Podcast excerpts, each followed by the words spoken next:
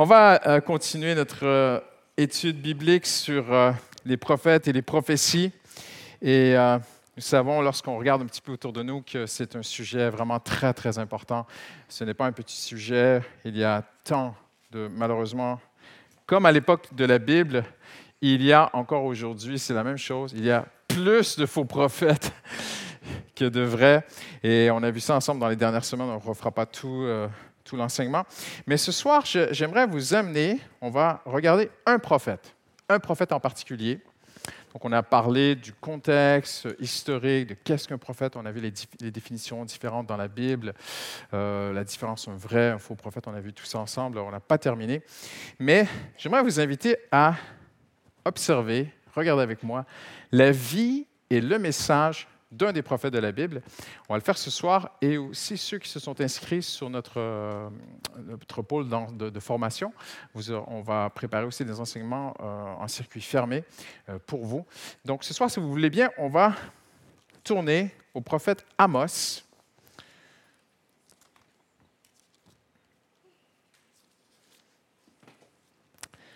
Le livre d'Amos. Donc, je vous fais travailler, si vous avez une Bible, parce que ce sont des livres qu'on ne consulte pas régulièrement, hein, mais euh, qui sont si précieux.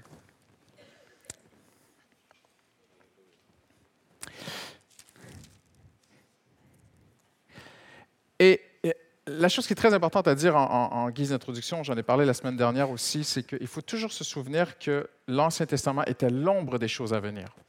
Donc la pleine révélation, elle est maintenant en Jésus-Christ. Et dans l'Ancien Testament, le cœur de Dieu n'est pas encore pleinement révélé. Hein. Vous savez, il vient par Jésus-Christ. Personne n'a jamais vu Dieu, mais c'est Jésus qui révèle le caractère de Dieu. Nous avons célébré ensemble la Pâque, euh, vendredi saint, pasteur Mathieu Bléry qui était là. On a traversé les textes ensemble dans une grande simplicité.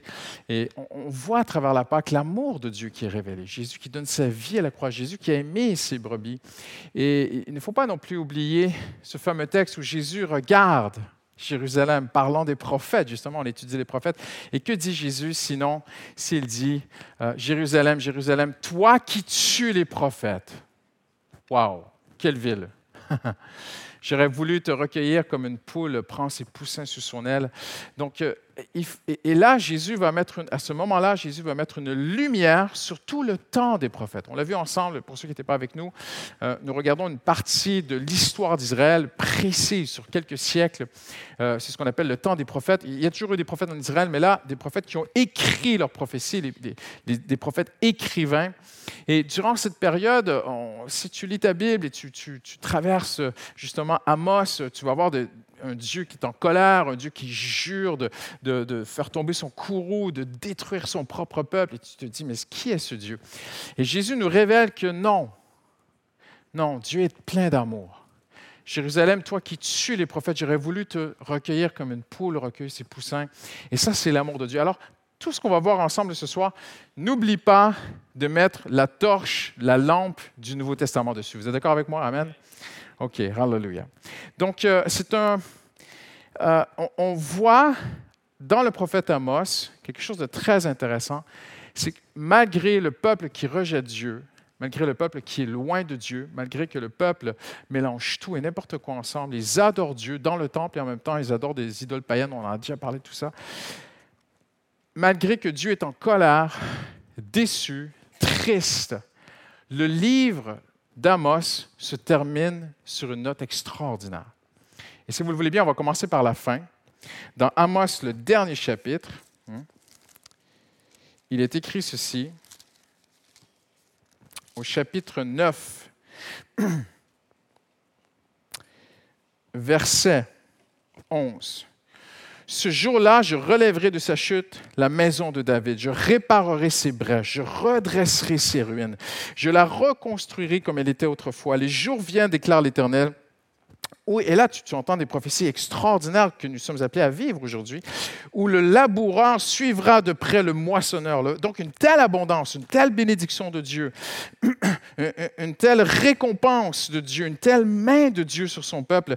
Et le vendangeur, le semeur, où le vin nouveau ruissellera des montagnes et coulera de toutes les collines. Quelle bénédiction de Dieu. On sait que ces choses-là ne sont pas nécessairement matérielles, mais sont spirituelles en Jésus-Christ. Quelqu'un dit Amen ce soir. Alléluia. Je ramènerai les déportés de mon peuple d'Israël. Ils reconstruiront des villes dévastées, les habiteront. Après le COVID, ils replanteront des vignes et boiront le vin. Ils cultiveront des jardins mangeront le fruit. Je les planterai dans leur pays. Ils ne seront plus arrachés du pays que je leur ai donné, dit l'Éternel ton Dieu. Donc le livre se termine sur une note très positive qui peut seulement s'accomplir en Jésus-Christ dans le salut, dans, cette, dans ce que Jésus a fait pour nous à la croix. Mais on va regarder ensemble ce soir, si vous me permettez, je vais beaucoup, beaucoup lire mes notes. Ce n'est pas une prédication comme les dimanches, c'est vraiment une étude biblique. Donc tout d'abord, la vie d'Amos. Amos, l'un des premiers prophètes, apparu plus d'un siècle avant Jérémie. Donc, si vous nous suivez, Jérémie est le dernier prophète à Jérusalem. Jérémie, 470 à peu près avant Jésus-Christ, même un peu plus, euh, Jérémie va, assister au siège de Jérusalem par les Babyloniens, la chute de Jérusalem, la déportation. Le peuple va être déporté à Babylone. Et puis pendant 70 ans, Israël va être à Babylone. Et puis après, ils vont revenir. Donc, euh, on situe Jérusalem là, euh, pardon, Jérémie là, et Amos arrive à peu près plus d'un siècle avant tout cela. Il arrive un siècle après Ésaïe, après Osée et après Michée. Son nom, le nom d'Amos, très intéressant, signifie un fardeau. C'est un homme, vous allez voir, qui arrive, c'est un berger en fait, c'est un, on va le voir un peu plus tard, c'est littéralement, c'est même un commerçant. Et il arrive, il sort de nulle part, Dieu s'est révélé à lui et son nom signifie le fardeau. Il a le fardeau de Dieu sur son cœur que toi et moi, nous avons encore ce soir, qui est ce fardeau que les gens reviennent à Dieu. Amen, hallelujah. Il est originaire de Tekoa, c'est un village dans la, région des, monts de Judée, au sud de Jérusalem. C'est une des plus petites anciennes cités du Proche-Orient qui est encore habitée aujourd'hui. Il était berger et ou éleveur en fonction de la traduction euh, hébraïque. C'est pas évident à traduire, mais son style est familier et sans façon.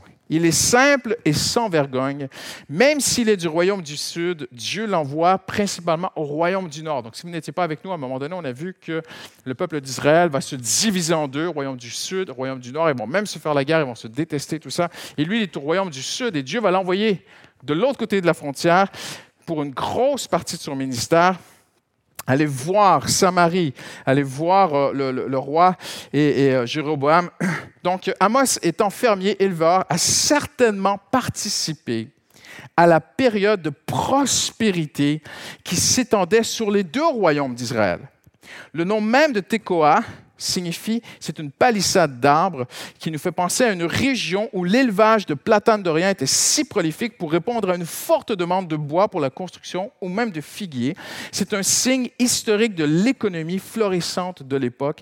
Il ne faut donc pas nous imaginer un homme pauvre, mais nous pouvons facilement voir un fermier commerçant, un homme qui faisait des bonnes affaires, une période euh, prolifique, l'économie allait bien, tout se passait bien dans le pays, tout va bien. Que vient faire ce prophète de malheur parmi nous?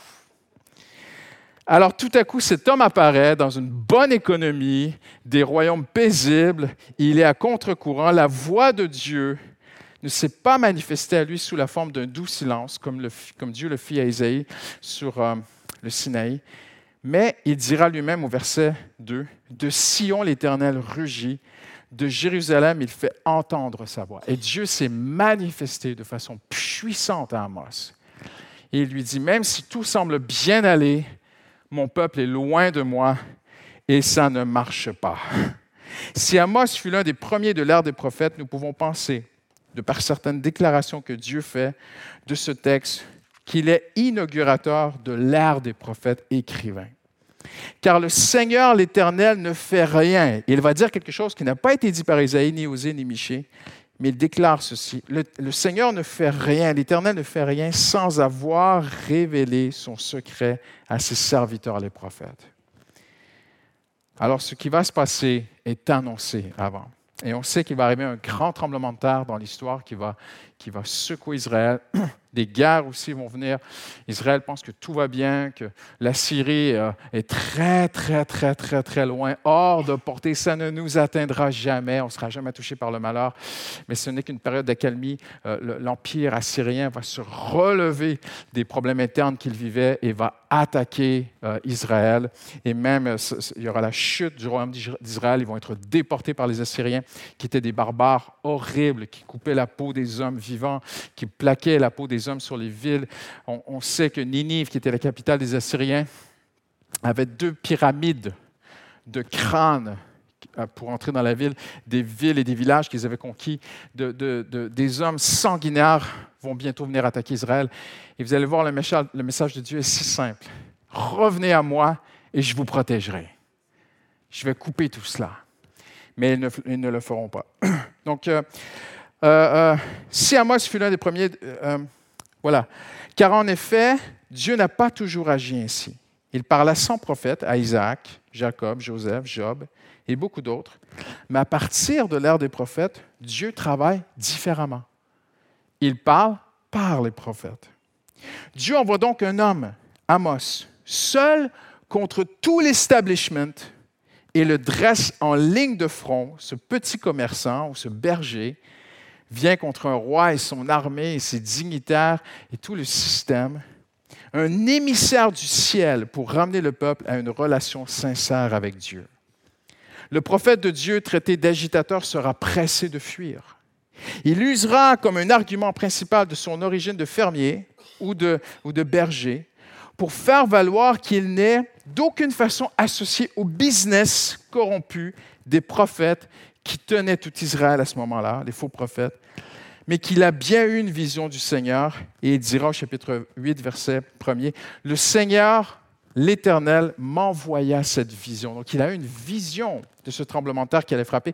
Et même il introduit son livre en disant que le livre est écrit deux ans avant le tremblement de terre qui a marqué l'histoire d'Israël. Mais Amos n'est pas bienvenu. Chapitre 4, verset 2, il est écrit ceci. Au prophète, vous avez donné cet ordre, ne prophétise pas. Alors Amathia, chapitre 7, dit, Amathia, prêtre de Bethel, donc un faux prophète, va dire au roi Jéroboam, roi d'Israël, Amos conspire contre toi. Au milieu de la maison d'Israël, le pays ne peut pas supporter toutes ces paroles. Les échanges deviennent violents. La sanction punitive contre celui qui oppose Amos sera sans retour. Se dresser contre le prophète revient à se dresser contre Dieu. Et il est écrit, écoute maintenant la parole de l'Éternel, toi qui dis ne prophétise pas contre Israël. Et ne parle pas contre la maison d'Isaac. À cause de cela, voici ce que dit l'Éternel. Ta femme se prostituera dans la ville, tes fils et tes filles tomberont par l'épée, ton champ sera partagé au cours d'eau, et toi, tu mourras sur une terre impure, et Israël sera emmené captif loin de son pays. Quelle prophétie. Pour autant, gardons-nous de voir le prophète brûler de vengeance et de justice il n'hésitera pas à s'interposer à plusieurs reprises comme un intercesseur, voire même un avocat pour la cause de son peuple dans la prière devant Dieu. Au chapitre 7, il dira plusieurs fois, Seigneur éternel, pardonne donc. Amos signifiant fardeau, son cœur est chargé de compassion pour son peuple et envers son Dieu, d'une sympathie, mot très important lorsqu'on on étudie les prophètes, un mot en grec qui signifie pathos, qui signifie passion et qui est l'une des caractéristiques principales des prophètes, c'est le mot pathos, ces hommes qui étaient passionnés, qui avaient cette passion intérieure pour le Seigneur. Et, et on peut la traduire ainsi, c'est le fait pour une personne de rechercher la présence de quelqu'un à cause des sentiments agréables qu'il ressent en sa présence. Donc les prophètes recherchaient la présence de Dieu parce que Dieu s'était manifesté à eux. Ils ne pouvaient pas vivre dans la présence de Dieu comme nous aujourd'hui parce qu'ils n'avaient pas encore reçu le Saint-Esprit. Mais ils avaient soif de Dieu, ils voulaient vivre plus près de Dieu. Ils avaient ce pathos pour Dieu, ils avaient ce pathos pour leur peuple. Ils aimaient Dieu, ils aimaient leur peuple. Et c'était très difficile, on l'a vu ensemble, de porter ce message. Dans quel contexte parle-t-il? De son temps, le royaume du Nord est à son apogée et le royaume du Sud n'en est pas moins prospère pour autant. Le brillant règne de Jéroboam II profite d'une période de faiblesse de la Syrie, on l'a vu tout à l'heure, pour atteindre un sommet de prospérité et de puissance matérielle. Et là, il se passe quelque chose à l'époque qui se passe encore aujourd'hui, Et beaucoup, je ne suis pas le seul, il y en a qui l'ont fait avant moi, ils le feront après moi, et d'autres le font déjà en ce moment, avertissent le peuple d'Israël, avertissent le peuple de Dieu, pardon, l'Église aujourd'hui, de cette fausse, ce faux évangile, ce qu'on appelle l'évangile de prospérité, qui fait croire aux chrétiens que euh, Dieu nous a promis une prospérité matérielle, que la santé, si tu es malade, c'est qu'il y a un problème avec le Seigneur. Si tu es malade, c'est que ça ne va pas avec Dieu, c'est que tu manques de foi. Donc, non seulement je souffre, je suis malade, mais en plus, je suis coupable d'être malade. Et ça, c'est l'évangile de prospérité. Si je ne suis pas riche, si je traverse des moments difficiles financiers, c'est que je manque de foi. Et, on ne rentrera pas dans toute cette fausse doctrine ce soir, mais ça ne date pas d'aujourd'hui. Ça existait au temps d'Amos. Les faux prophètes se promenaient partout en Israël et disaient Tout ira bien. On l'a vu ensemble la semaine dernière. Tout ira bien. Ne vous inquiétez pas. Le Seigneur est là. Tout ira bien. Tout ira bien. Alors que l'armée assyrienne est en marche pour venir. Alors qu'un tremblement de terre se prépare. Alors que le peuple d'Israël mélange d'adorer Dieu et d'adorer des serpents et des idoles et, garde un style de vie euh, immoral devant Dieu et garde toutes ces choses-là des faux prophètes le disaient, et encore aujourd'hui, c'est la même chose. Pour autant, gardons-nous de voir le prophète ainsi. Voilà le contexte dans lequel il parle. Euh, il étend sa domination, le roi d'Israël, son commerce et il accumule des richesses. Donc, ça marche l'évangile de prospérité marchait bien. Les faux prophètes, le business des faux prophètes marchait très, très bien. On l'a vu ensemble. Élie va tuer 400 prophètes de Baal.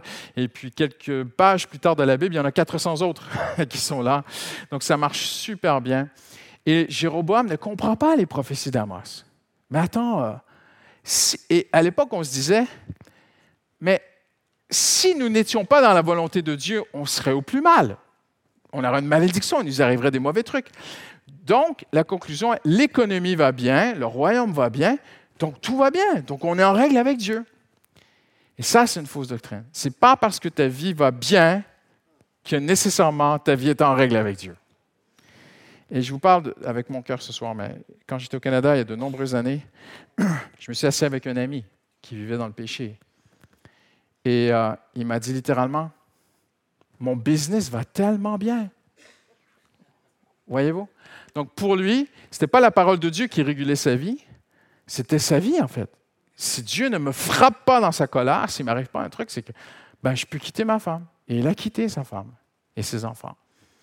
Mais voyez-vous, Dieu est, est patient. Dieu est grâce, Dieu est miséricordieux. Il est lent à la colère. Alors tu peux faire un bon bout de chemin comme ça dans ta vie, et parfois tout ira bien, mais qu'est-ce que la Bible enseigne? Ton péché te retrouvera. Et ce qu'on récolte, on le sème un jour ou l'autre? Voyez-vous? Et il y, a ce sentiment-là au temps d'Amos, où c'est très difficile pour Amos, mais il vient contre le contexte. OK? Très important de voir ça ce soir. Donc, euh, euh, euh, il étend sa domination. Amos est ce qu'on appelle un iconoclaste, on l'a vu ensemble. Il est quelqu'un qui vient et qui casse, qui veut, qui cherche à, casser l'establishment, il cherche à, casser la religion qui est établie. Et il faut, et c'est difficile pour nous de comprendre ceci ce soir, mais le peuple d'Israël du temps d'Amos n'est plus le peuple d'Israël de l'Exode. Des générations sont passées. Et ils sont aujourd'hui très, très, très loin. Si vous connaissez l'histoire d'Israël, il y a même un moment, ils ils lisent plus la Bible. Ils lisent plus les textes et, les rouleaux sont enfermés dans le temple, même les portes du temple. Et un des rois, c'est un des pires rois d'Israël, il va fermer les portes. Il condamne la maison de Dieu, il ne veut plus rien savoir de la maison de Dieu. Et un réveil va venir. Et le nouveau roi va dire, non, il faut réouvrir le temple. Ils vont dépoussiérer le temple. Ils vont trouver les anciens rouleaux de Moïse, de la loi de Dieu. Et là, ils vont lire qu'ils sont complètement à côté de ce que Dieu demande. Et le roi va lire et il va dire, mais c'est pas possible, on, ne fait même pas les fêtes juives. Et ils vont se repentir, il va y avoir un moment de repentance. Et, on, on, revit ça aussi dans le temps d'Esdras, voyez-vous. Mais là, on est dans un temps où les gens se disent, mais tout va bien. On adore Dieu, on adore les Baals, on les adore tous, tous les, dieux, les divinités. Et le Dieu d'Israël, il n'est pas plus grand que les autres. Hein? Yahweh, c'est un Dieu comme les autres dieux, puis il n'y a pas de problème. Écoute, il ne s'est pas trop mis en colère, donc tout va bien. Et cet homme arrive, c'est ce qu'on appelle un iconoclaste. Il vient, il crie littéralement. Maintenant, ne faites pas ça ce soir. Mais un pauvre pasteur aux États-Unis, pendant qu'il prêchait un homme de Dieu, un bon, un bon pasteur, quelqu'un s'est pris pour un prophète, est venu sur l'estrade et s'est mis à lui crier dessus. Bon, le pauvre, on fait pas ça dans la maison de Dieu aujourd'hui. Mais, mais Amos, c'est ce qu'il a fait. Il est venu voir le roi et dire, ce que vous faites est mal. La façon dont vous adorez Dieu est mal. Et, même, on va le voir dans un instant, c'est assez impressionnant les textes qu'il va, va, écrire. Donc, c'est donc un palais de splendeur, à des villes élégantes, à un peuple fier qu'Amos livre un message dru qui fait tache sur ce joli tableau. Ces paroles discordantes viennent troubler. Elles dissonnent à l'oreille du peuple, des faux prophètes et du roi. Le peuple et ses chefs ne comprennent pas pourquoi leur prospérité n'est pas la bénédiction de Dieu. Je cite, Ils haïssent celui qui les reprend la porte. Ils ont en horreur celui qui parle sincèrement.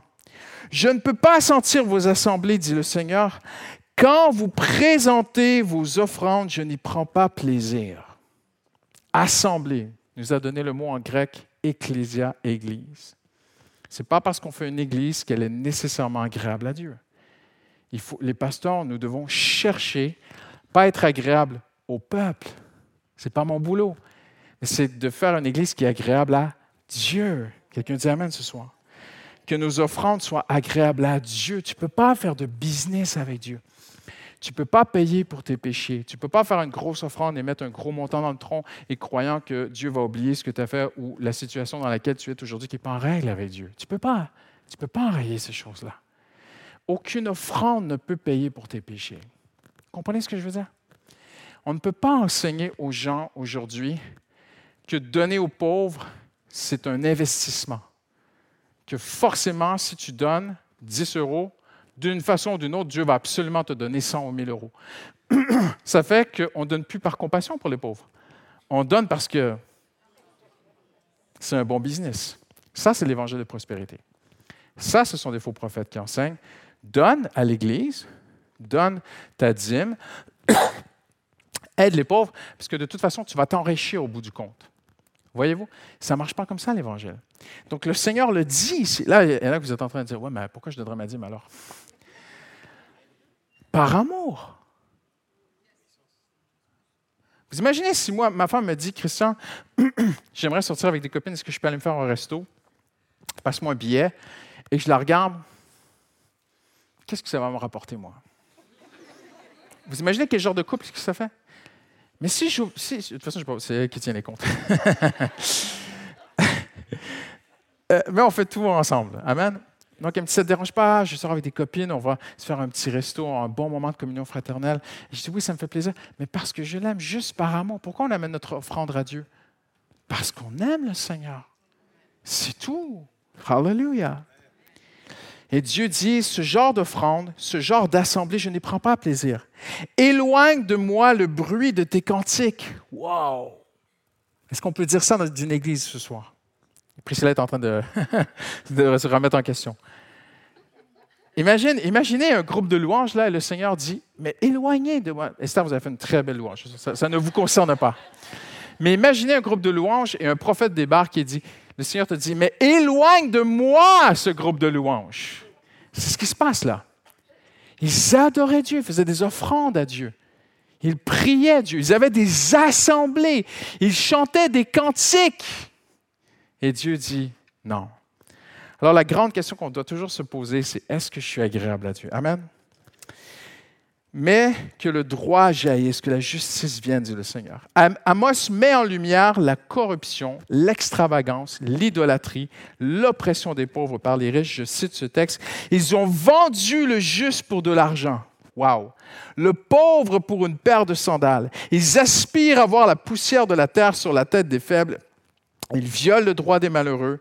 Le fils et le père s'unissent à la même fille, c'est horrible, afin de déshonorer mon Saint-Nom.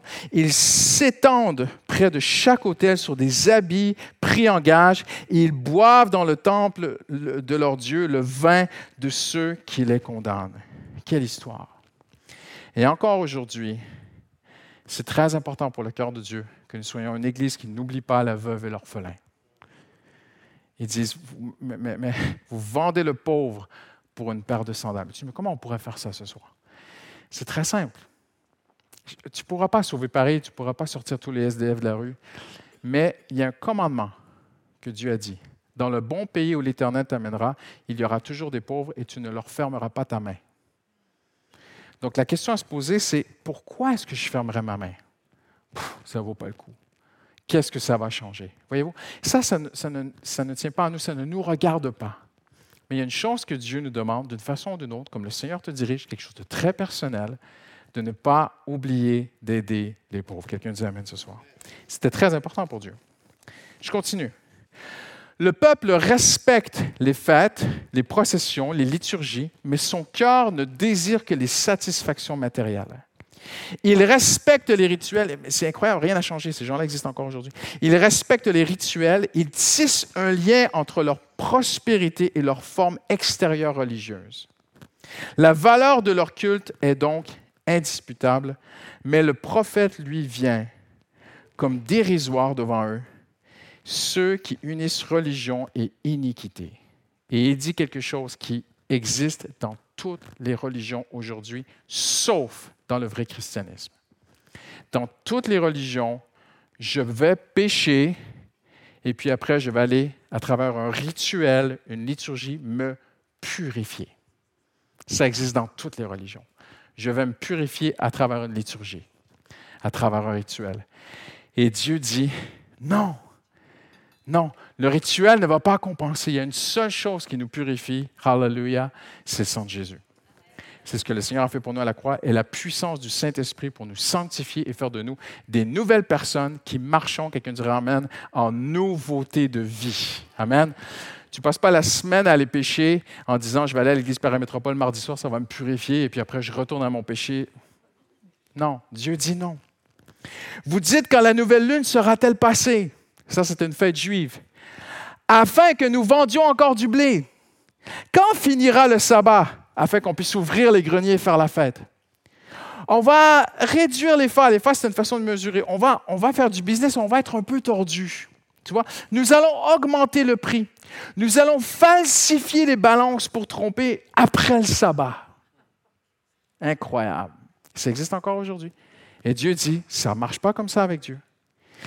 Ils se satisfassent d'une religion spécieuse, ça veut dire qu'il est juste en apparat, juste un spectacle.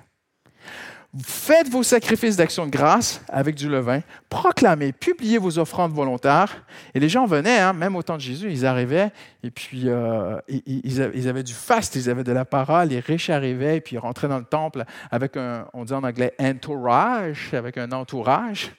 Et puis attention, le riche va faire une offrande. Il y avait même des gens qui annonçaient, tu vois, l'offrande des riches. Et Dieu dit, continuez à faire votre truc comme ça, mais ça ne touche pas du tout le cœur de Dieu. Leur bouche chante des louanges, mais leur cœur est au grain et au gain. Écoutez bien ceci. Je ne puis sentir vos assemblées. Quand vous me présentez des holocaustes et des offrandes, je n'y prends aucun plaisir. Le veau gras que vous sacrifiez, en, action de grâce, je ne le regarde pas. Éloignez de moi le bruit de vos cantiques, je n'écoute même pas le son de tes luttes. Et regardez bien, les écrivains de chants, les compositeurs, se pensaient comme David, mais ne l'étaient pas pour Dieu. Ils se pensaient comme David, mais ils se repassent dans le luxe et dans l'excès. Incroyable. Écoutez bien. Ils se reposent sur des lits d'ivoire ils sont mollement étendus sur leurs couches. Ils mangent les agneaux de mon troupeau, les veaux mis à l'engrais. Ils extravaguent au son de la lutte. Ils se croient habiles comme David sur des instruments de musique. Tu dis, waouh! Aujourd'hui, il y a des gens qui se mettent à genoux devant Dieu et qui écrivent des chants inspirés. Mais il y a des gens, malheureusement encore aujourd'hui, qui ne se mettent pas devant Dieu et qui se disent l'inverse.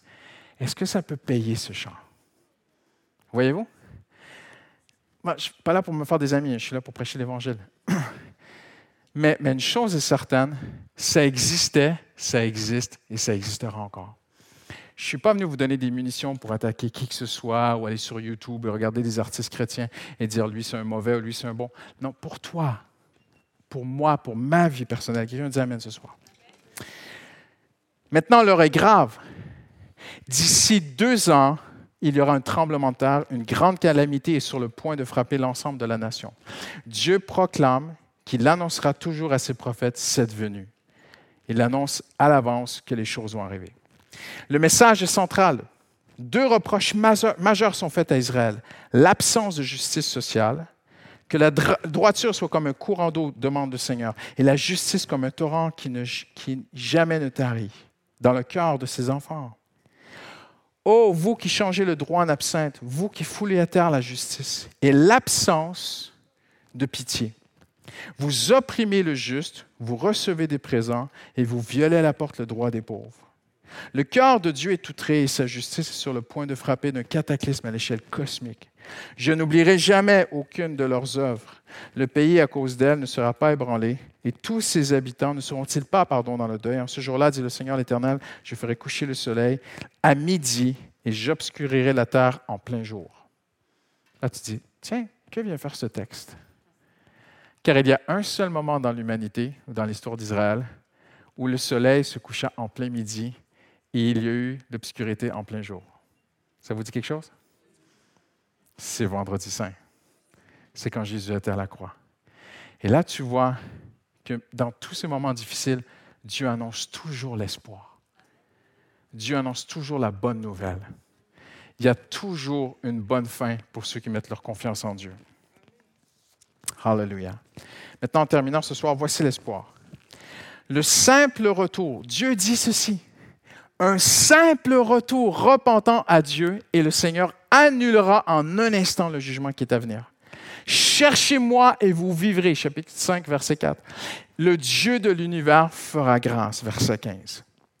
Dieu annonce, prépare-toi. Et là, écoutez bien, vous allez lire un texte en terminant ce soir avant qu'on se sépare, que vous avez connu, peut-être c'est un classique, mais puissions-nous le lire comme nous ne l'avons jamais lu. Et Dieu dit, prépare-toi à la rencontre de ton Dieu. Et là, toi et moi, qu'est-ce qu'on comprend? C'est, oh là là, il est en colère, le peuple est rétrograde, le peuple est loin, le peuple est dans le péché. C'est, aïe, aïe, aïe. C'est comme la, la mère qui disait à son fils, attends que ton père rentre ce soir. Mais un second regard, une lecture bien arrêtée, des mots choisis, nous fait comprendre quelque chose de complètement différent. Une lecture expéditive nous fait manquer le cœur de Dieu. À première vue, on pourrait croire à la prédiction de châtiment. Attends-toi à la rencontre de ton Dieu. Mais Dieu vient d'affirmer cinq fois que ces châtiments ont échoué. Attention. Donc, ce texte au chapitre 4, où Dieu dit Prépare-toi à la rencontre de ton Dieu, c'est la conclusion après cinq fois où Dieu dit, j'ai été châtié, ça n'a pas marché. J'ai été châtié, ça n'a pas marché. J'ai été châtié, ça n'a pas marché. Alors, prépare-toi à la rencontre de ton Dieu. Et là, on réalise une chose. La verge n'a pas ramené le cœur à Dieu. Tu peux frapper un homme physiquement, ça ne va pas ramener son cœur. Et là, quelque chose fait écho dans nos cœurs. Ésaïe, qui un siècle plus tôt avait dit ceci, Quel châtiment nouveau vous infligez? Quand vous multipliez vos récoltes, vos révoltes, pardon. La tête entière est malade et tout le cœur est souffrant, de la plante du pied jusqu'à la tête, rien n'est en bon état. Ce ne sont que blessures, contusions, plaies vives. Et Ésaïe dira un peu plus tard, mais venez à moi, et si vos péchés sont, sont noirs, ils deviendront blancs comme la neige. Donc tout à coup, plus de châtiment. Qu'est-ce que Dieu est en train de préparer? Donc, cette rencontre, quand Dieu dit prépare-toi à rencontrer ton Dieu, n'est pas une question que Dieu est redoutable, comme le jour du Seigneur, le grand jugement dernier, tant évoqué. Non. Ni le terme se préparer, ici, quand ça dit prépare-toi à la rencontre de ton Dieu, mais en terminant ce soir, écoutez bien ceci. Ni le terme rencontrer, ni le terme se préparer, ni le terme rencontrer, évoque ici quelque chose de négatif. Ils sont tous deux utilisés pour décrire un accueil favorable. Ces deux mots importants sont utilisés dans la Bible hébraïque pour souligner une rencontre personnelle avec le Créateur. Amos, dont la mission fut bien au-delà de prédire des événements, elle fut d'exhorter le peuple à revenir à Dieu. Et Amos décrit ici que là où la réprimande a échoué, la rencontre va réussir. Connaître Dieu relève d'une expérience personnelle et non d'une connaissance intellectuelle. Car Dieu dit, deux, dans, le même, dans le même livre, Dieu dit, deux hommes marchent-ils ensemble sans se mettre d'accord? Dieu veut marcher avec Israël, Dieu veut se mettre d'accord avec Israël. Et Dieu parle de cette soif. Il dit, il va venir, euh, euh, Amos prophétise, il va venir une soif d'entendre les paroles de Dieu. Et ce jour-là sera euh, couronné d'un glorieux retour à Dieu. En ce temps-là, je relèverai de sa chute la maison de David, j'en réparerai les brèches, j'en redresserai les ruines, je rebâtirai comme elle était autrefois. Et ce que Dieu dit ici, lorsqu'il dit Prépare-toi à la rencontre avec ton Dieu, c'est ceci. Et il n'y a rien de plus beau. C'est que là où le châtiment a échoué, la rencontre va réussir. Là où juste des calamités, des choses qui tombent, qui tombent, ne marchent pas, ne ramènent pas le cœur des hommes à Dieu. Il y a une seule chose qui ramène un cœur. C'est une rencontre personnelle où Dieu vient personnellement se manifester à quelqu'un. Et cette personne rencontre son Dieu. Et un homme un jour a dit une phrase que j'ai écrite dans ma Bible, parce que, dans ma Bible, pardon, parce que j'aime beaucoup cette phrase et, j'invite les musiciens à s'approcher. On va terminer ensemble euh, en, prière et en, chantant. Mais un homme, un homme un jour a dit quelque chose de très, très beau. Il a dit, alors qu'on regarde tout le monde autour de nous, prenez tout Paris, où les gens bougent dans les métros, partout les gens ont leurs activités, font leurs trucs, ne pense pas à Dieu. Parce qu'il est écrit dans la Bible, nul ne cherche Dieu imaginez, tous les Parisiens font, leur vie, quoi. Et imaginez qu'en un instant, un instant, si Dieu nous accordait cela, en un instant, une minute, le ciel s'ouvrirait et tous les Parisiens verraient Jésus assis sur le trône. Une minute. Et après, on referme le ciel. J'ai beaucoup aimé ce que cet homme a dit. Il a dit, en un instant, tous les êtres vivants feraient une seule chose, tous en même temps. Ils l'adoreraient. Tant il est merveilleux et admirable. Même ses ennemis l'adoreraient.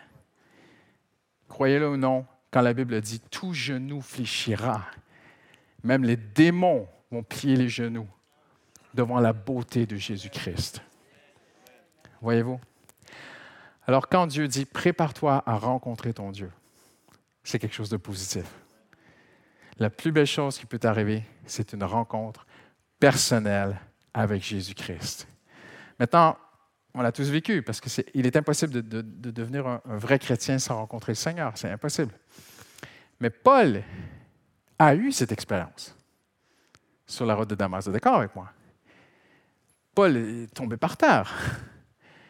Il a dit Qui es-tu? Que dois-je faire?